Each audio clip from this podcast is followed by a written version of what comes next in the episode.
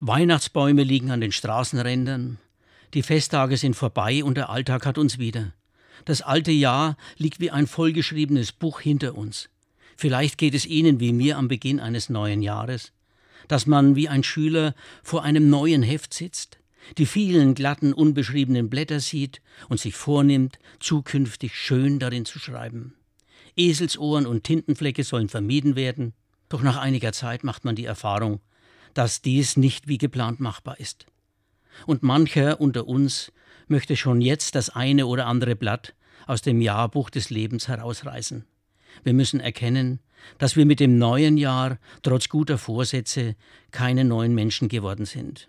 Daran konnten auch die Kanonenschläge der Silvesternacht nichts ändern.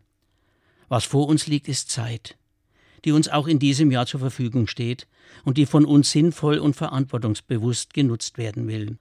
Auch wenn dabei so manches gut gemeintes misslingt, sollten wir den Mut nicht verlieren und uns weiterhin um Frieden und Mitmenschlichkeit bemühen.